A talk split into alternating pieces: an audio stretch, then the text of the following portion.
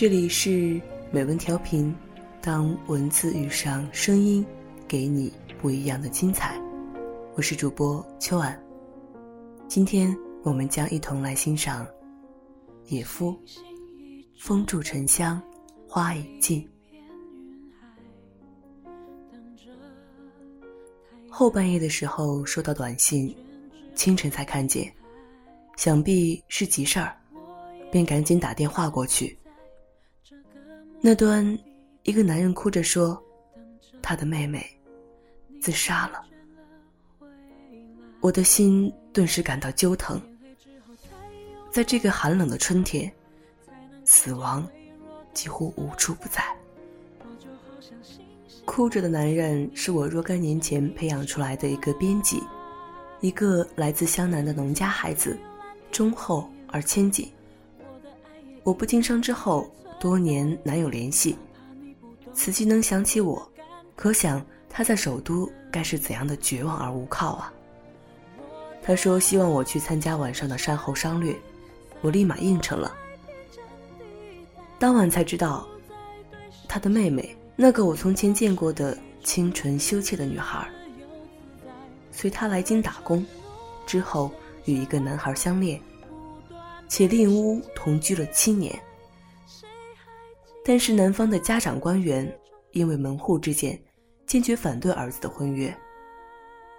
男孩是爱这个女孩的，但是不敢面对父母的决裂威胁，于是，女孩选择自杀。丧宴上，男孩及其父亲和男孩当警察的叔叔就坐在我的身边，他们的表情也都沉痛，或尽量沉痛着。我深知。这样的事情要是发生在乡下，那是肯定要掀起纷争的。对于这样的江湖风波，我实在无力摆平。即便我这位兄弟和他的亲友如何愤恨不平，事实上，死者常已矣，法律是无从还他们一个公道的，而其他一切，更不能换回一个鲜活的年轻生命。我只能说，善后之事以善为先，双方尽量尊重死者，善待生者，不要将悲剧再次扩大。面对随时发生在身边的不遇之死，很多时候心结木然。他们来过了，他们走了，他们给后死者留下一些伤痛、愤怒，亦或遗憾。但似乎都无法减少这个世界的恶。我的朋友给我发来他写的怀念妹妹的文字。大妹脸色红润，安详的躺着，犹如熟睡。我细细的查看大妹脸上的每一个细节：稍疏的细眉，清和的双眼，温润的黑发。我似乎还能听见那隐不可及的呼吸声，似乎他一会儿就会起身，然后惊喜的叫我声“哥”。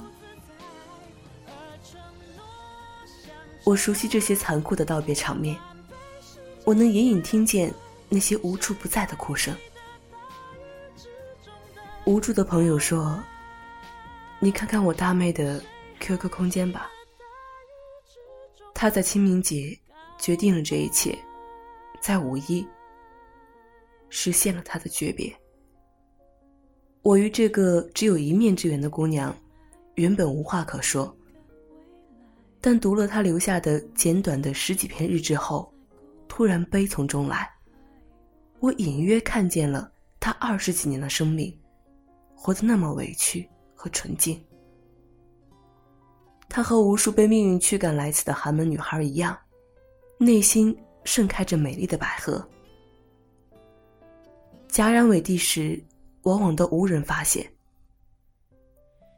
正如他预谋死亡之时换上的空间留言：“悄悄的，我走了，正如我悄悄的来。”这些强烈想要挣脱贫困和歧视的乡村孩子，也曾怀抱爱与生的梦想，在别人的城市里盘桓挣扎。他们默默的劳作，殷勤而卑微的爱，不甘像父辈那样，直至诸梦幻灭，再自断花径。风住沉香，花已尽。这句李清照的词，是我在他的空间看见他读李清照的文字的标题。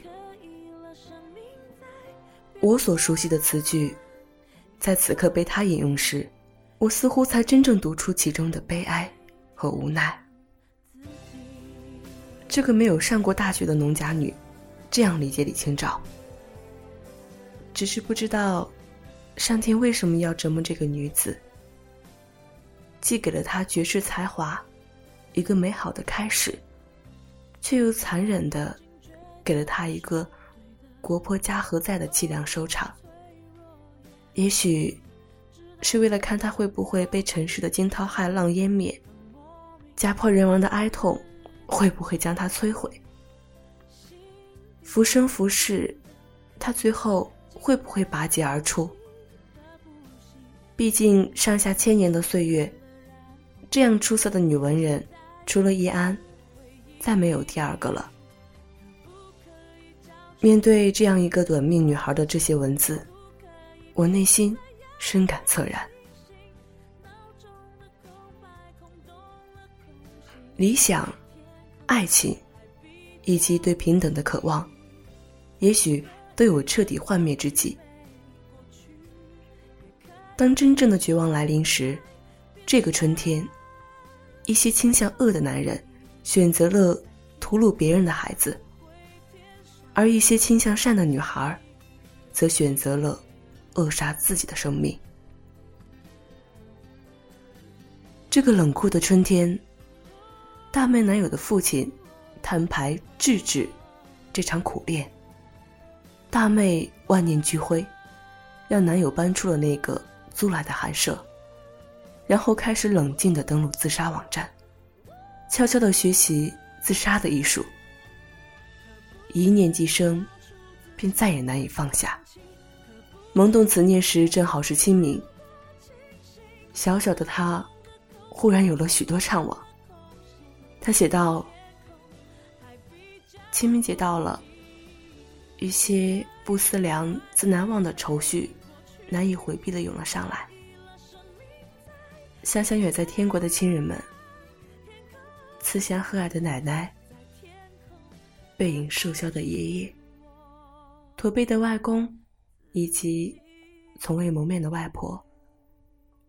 那些永远疼爱我们的长辈，那些永远也抹不去的温馨记忆，仿佛还留在昨天。在这素淡的日子，在心里默默焚上一抹素香。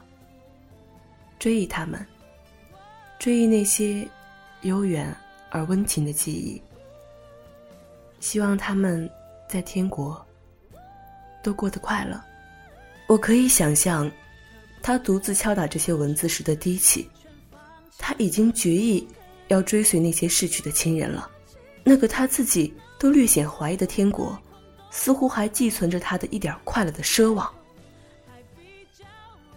他淡定的买来胶布，严密的封闭了所有漏风的门窗。在劳动节假日，别人的笙歌中，他点燃了特意买来的炭火，之后，独酌人世间的悲苦。末日之夜，他像卖火柴的小女孩一样，在自己营造的温暖火焰和梦幻中悄然入睡，在死亡的宁静中。成全了他这一遭尘世型的爱与自尊。他的空间里一直播放着周杰伦谱的一首歌曲，那是一个叫容祖儿的歌手在低吟浅唱。方文山的歌词仿佛为大妹量身定做。回忆像个说书的人，用充满乡音的口吻，跳过水坑，绕过小村。等相遇的缘分，你用泥巴捏一座城，说将来要娶我进门。转多少身，过几次门，虚掷青春。小小的誓言还不稳，小小的泪水还在撑。稚嫩的唇，在说离分。这个因为贫穷而辍学的乡下孩子，如果生于城市，生于富贵之家，那该是怎样一种命运呢？他在哥哥的影响下，一直在读书，毫无目的的书写着自己的感慨。他从许多名著中找到了自己。他在情人节写道：“简爱的故事，我们不会忘记，这是爱的尊严的最好演绎。简在面对爱情时的独立而充满尊严的姿态，震撼了我们每个读者的心灵。我们看到了尊严的价值所在。”读完《平凡的世界》，他写道：“在他们患难与共的日子里。”他们演绎了恬淡平静的爱情。他们应该是最幸福的人。孙少平在最后和慧英走到了一起。历经磨难的他，终于在慧英身上找到了归宿，找到了慰藉。这份爱，让人震撼和动容。人生本就平凡，不平凡的只是一颗坚持不懈、永不退缩的心。正是因为这些不平凡的爱，让我们更加理解了爱，让这些爱变得更加的不平凡。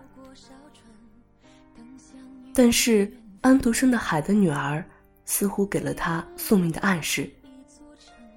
他在读后写道：“他为了心爱的王子，喝下了能让鱼尾变成双腿的药水，忍受着每一步如走在刀尖上的疼痛。”来到王子身边，但他最终也没有得到王子，得到属于自己的那份爱情。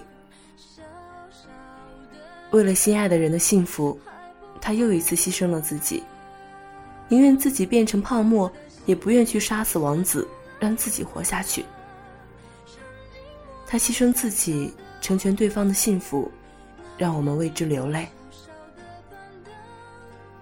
这种爱恋，苦涩而美好。正如青春期的少男少女们，他们的爱，总能给自己留下回忆和芬芳。这份爱如一缕阳光，有着童话般的纯净，但同时又洋溢着简单和不切实际的幻想。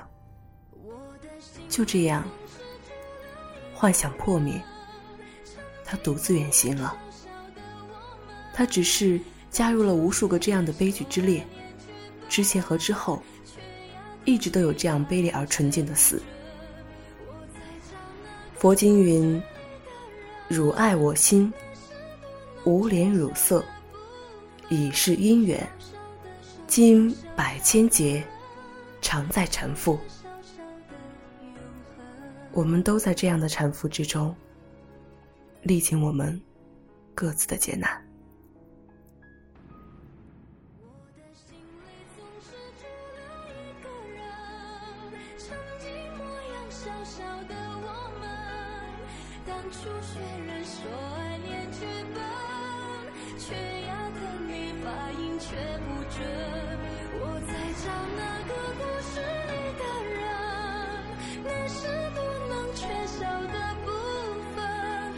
少的手牵少少的人，守着小小的永恒。